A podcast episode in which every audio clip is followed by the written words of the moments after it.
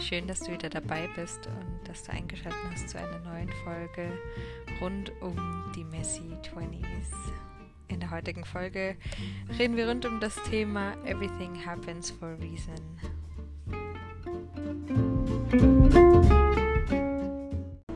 Genau, ich habe mir natürlich lange Gedanken gemacht, mit welcher Folge ich starten möchte und da dachte ich mir, Mensch, ganz ehrlich, in den 20ern, da gibt es doch die eine oder andere kleine Sünde, die man begangen hat. Und ähm, wie oft auch in Filmen, wenn ich die Möglichkeit hätte, zurückzureisen in der Zeit, würde ich was anders machen oder ja, würde ich irgendwas verändern in meiner Vergangenheit. Naja, vor allem würde ich sagen, bei negativen Events oder irgendwelchen peinlichen Vorkommnissen denkt man sich doch danach, mein Gott, hätte ich doch da irgendwie mehr auf irgendwas geachtet oder hätte ich auf die Prüfung mehr gelernt.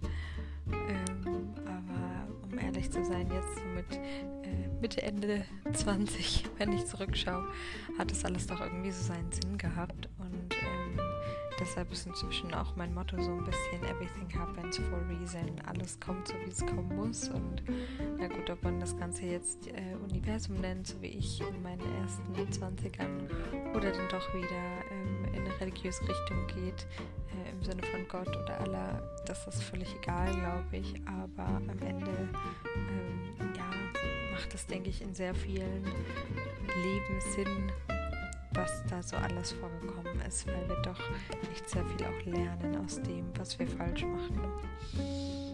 Ich habe da auch letztens noch mit jemandem darüber gesprochen und der hat mir dann ein ganz tolles Video gezeigt von Steve Jobs an seiner Rede, als er ähm, seine Graduation hatte von Stanford.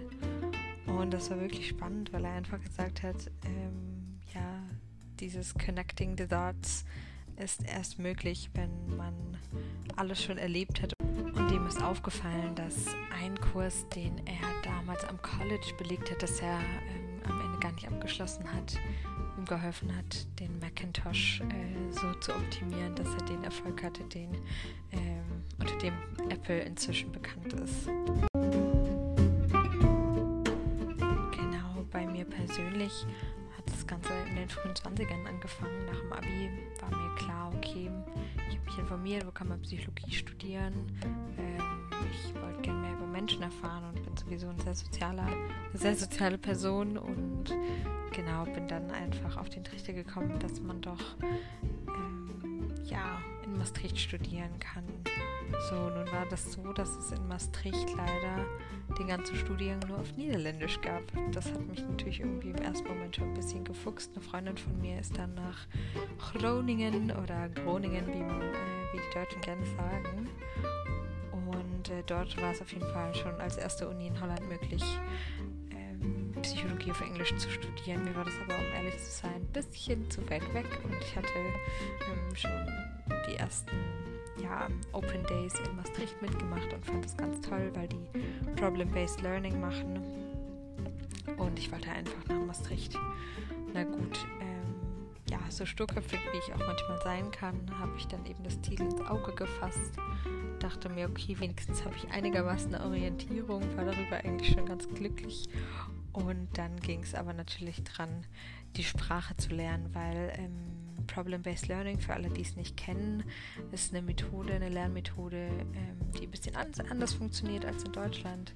Ähm, was ich so von Freunden gehört habe, hier ist es ja eher alles in Richtung großer Hörsaal und ähm, ja, alle hören dem Professor zu. Es gibt vielleicht noch die eine oder andere Übung, aber so richtig Tutorials, also so Tutorien in, im kleinen Kreis gibt es eher weniger. In Maastricht ist es jetzt eben so, dass es Tutorien gibt, die sind dann so zwischen 9 und 12 Leute groß und man muss eben anhand von einer Problemstellung, ähm, die man in einer Pre-Discussion eben bespricht, ähm, muss man die Texte lesen und die Bücher wälzen und dann im Nachgang ähm, die Infos zusammenbringen und dann diskutiert man da eben drüber. Mir kam es vor wie die optimale Lernmethode und deshalb war das für mich die Auserkoren der Uni, aber deshalb war auf jeden Fall auch Niederländisch ein Muss. Ähm, für mich war da auf jeden Fall auch so ähm, ja, der Anspruch, dass ich das fließend sprechen möchte, weil ich mich äh, sehr gerne an Diskussionen beteilige und in dem Sinne dann das auch natürlich an der Uni machen wollte.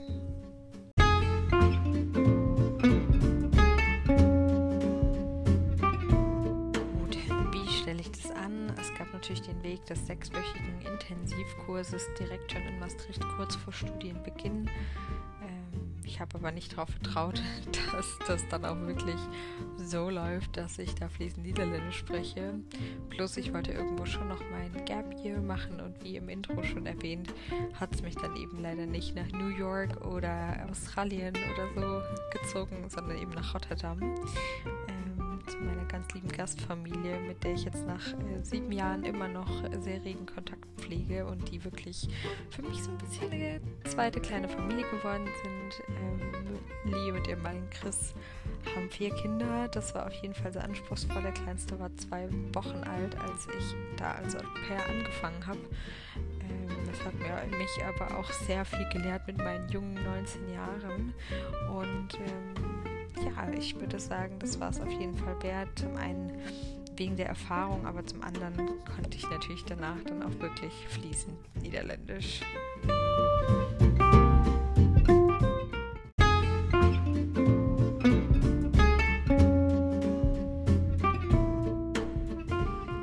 Während meiner Zeit in Maastricht hatte ich auch eine recht lange Beziehung, die dann aber leider ähm, in meinem letzten Studienjahr in die Brüche gegangen ist, nach fast fünf Jahren das war natürlich auf der einen Seite sehr traurig, aber auf der anderen Seite war das wirklich der in Anführungszeichen richtige Moment.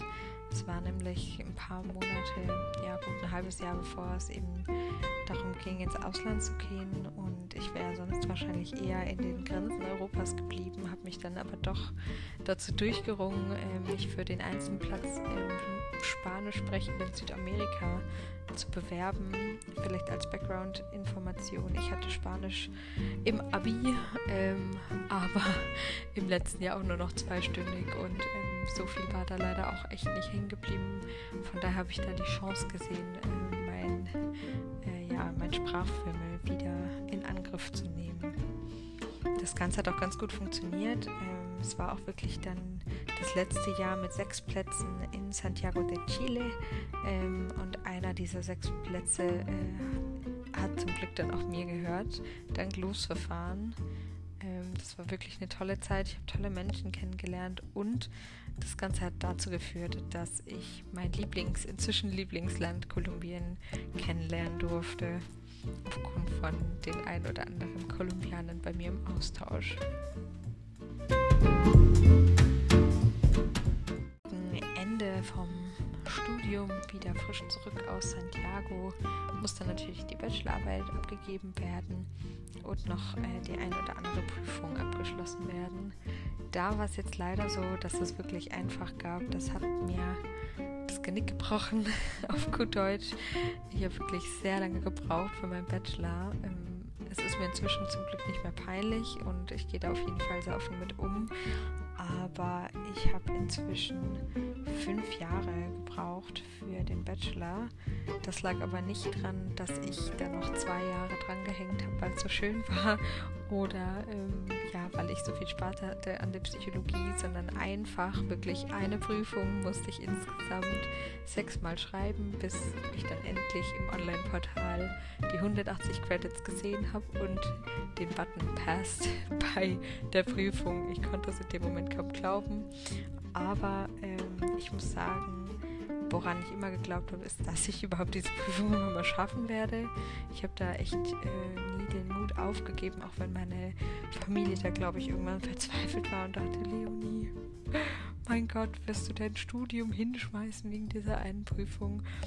Und äh, so war es natürlich nicht. Ich hatte das schon vor, ich habe auch immer gelernt, aber diese Multiple-Choice-Fragen waren einfach irgendwie nicht mein Ding. Anyways war es so, dass ich dann in der Zeit äh, direkt nach dem offiziellen Ende sozusagen meines Studiums, also nach den drei Jahren, bin ich für neun Monate nach Kolumbien gegangen und habe da ein Auslandspraktikum gemacht, welches ich eventuell nicht gemacht hätte, wenn ich die Prüfung bestanden hätte, weil dann wäre ich ja wahrscheinlich ab sofort in den Master gestartet. Dann äh, kam ich zurück, dachte so, jetzt habe ich ja ein tolles Auslandspraktikum gemacht, jetzt muss es klappen. Ja, Pustekuchen. nochmal zweimal die Prüfung geschrieben, nochmal durchgefallen.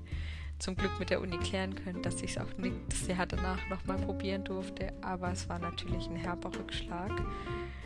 Nichtsdestotrotz, so war es. Ich musste irgendwie mit der Situation klarkommen. Heulen hat es irgendwie auch nicht besser gemacht. Ich habe es probiert. Aber dann dachte ich mir, na gut, jetzt bin ich schon wieder in meiner Heimatstadt. Dann kann ich mir hier doch auch ein nettes Praktikum suchen.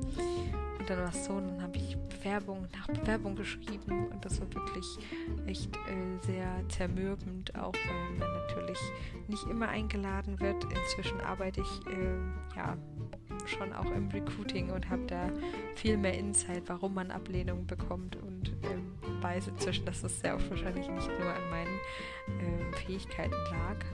Auf jeden Fall habe ich es dann auch mal bei SAP probiert. Ähm, das ist ja hier in der Nähe von Karlsruhe. Und ähm, ja, glücklicherweise hat das dann auch funktioniert in der tollen Abteilung HR Family und Career äh, zum einen Props an SAP, überhaupt so eine Abteilung zu haben, finde ich wirklich toll und meine Zeit da hat mich auf jeden Fall auch sehr weitergebracht. Von daher, ähm, ja, bin ich da irgendwo inzwischen sehr, sehr, sehr dankbar, dass ich diese Prüfung nicht geschafft habe, weil dann spätestens nach dem Auslandspraktikum wäre ich sicher äh, in den Master gestartet. Inzwischen habe ich keinen Master, sondern bin direkt in den Job gestartet nach meinem Praktikum bei SAP und bin da auch sehr froh drum, weil ich einfach inzwischen sehr viel schon gelernt habe und den Master eher berufsbegleitend machen würde. Von daher auch da, glaubt mir, für alle, die da draußen jetzt zuhören und ähm, ja, den einen oder anderen herben persönlichen Rückschlag haben, sei es ähm, im Studium oder auch ähm, eine Trennung, irgendwas Persönliches. Leute, glaubt mir. Es ist wirklich irgendwann danach. Und wenn es drei Jahre oder fünf Jahre später ist, werdet ihr sehen, warum das sein musste. Und äh, ich persönlich glaube da irgendwo an den Gott, der uns das alles mitgibt und ähm, alles, was man so in den Weg gestellt bekommt, ist was, was man handeln kann. Und wenn man daran wächst, dann ähm, war es dafür gut. Genau, deshalb, ja, kann ich nur sagen, ich bin sehr froh, dass ich inzwischen wieder in Deutschland lebe zum Beispiel, auch wenn ich das sehr lange nicht wahrhaben wollte. Ähm, ich bin sehr froh, dass ich jetzt wieder in der Nähe von meiner Familie bin und muss auch sagen, ähm, an der Stelle zum Beispiel Corona ist natürlich richtig schlimm und ähm, es hätte auf jeden Fall nicht sein müssen.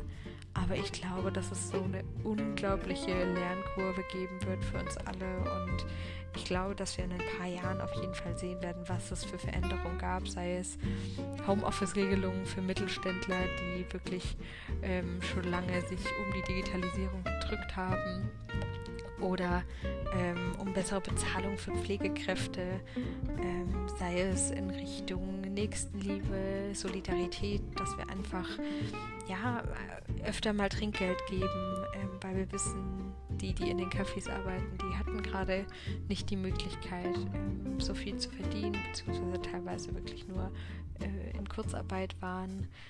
Und ja, ich denke, das ist einfach ein ganz, ganz, ganz großes äh, Learning für mich, für mich gewesen, in dem Sinne, dass es immer was Gutes zu sehen gibt. Und ja, das würde ich euch mit der Folge gerne mitgeben. Glaubt dran, everything happens for a reason. Ja, mit diesem Leitspruch entlasse ich euch aus der ersten Folge aus der ersten richtigen Folge von The Messy Twenties. In dem Sinne würde es mich natürlich total interessieren, wie ihr das seht. Glaubt ihr an Schicksal? Ähm, wie gestaltet ihr da euer Lebensmotto? Und äh, wie erhaltet ihr sozusagen auch die Motivation, die Positive Vibes derzeit aufrecht? Das ist so ein bisschen äh, ja, meine Strategie, würde ich mal sagen. Und ich hoffe, dass es euch ein bisschen gezeigt hat, wie man auch aus den negativen Situationen das Maximum rausholen kann. Das heißt nicht, dass die Situationen immer angenehm sind oder dass es immer Spaß macht. Das ist in der Situation wirklich immer ziemlich, ziemlich unangenehm. Aber durchhalten, es lohnt sich und ich habe auch heute in meinem persönlichen Instagram-Account eine kleine Umfrage gemacht, was meine Freunde ihrem jüngeren Ich raten würden. Und allesamt haben was sehr ähnliches gesagt und zwar nicht, weil die Fehler, die sie gemacht haben, sie zu dem Menschen machen, die, der sie heute sind. In diesem Sinne wünsche ich euch noch einen schönen Tag, Mittag, Abend, Nacht, je nachdem, wann ihr diese Folge jetzt hört. Bedanke mich fürs Einschalten und freue mich, wenn ihr auch das nächste Mal wieder dabei seid für eine kleine Story aus den Messy 20s. Macht's gut, alles Liebe, eure Leo.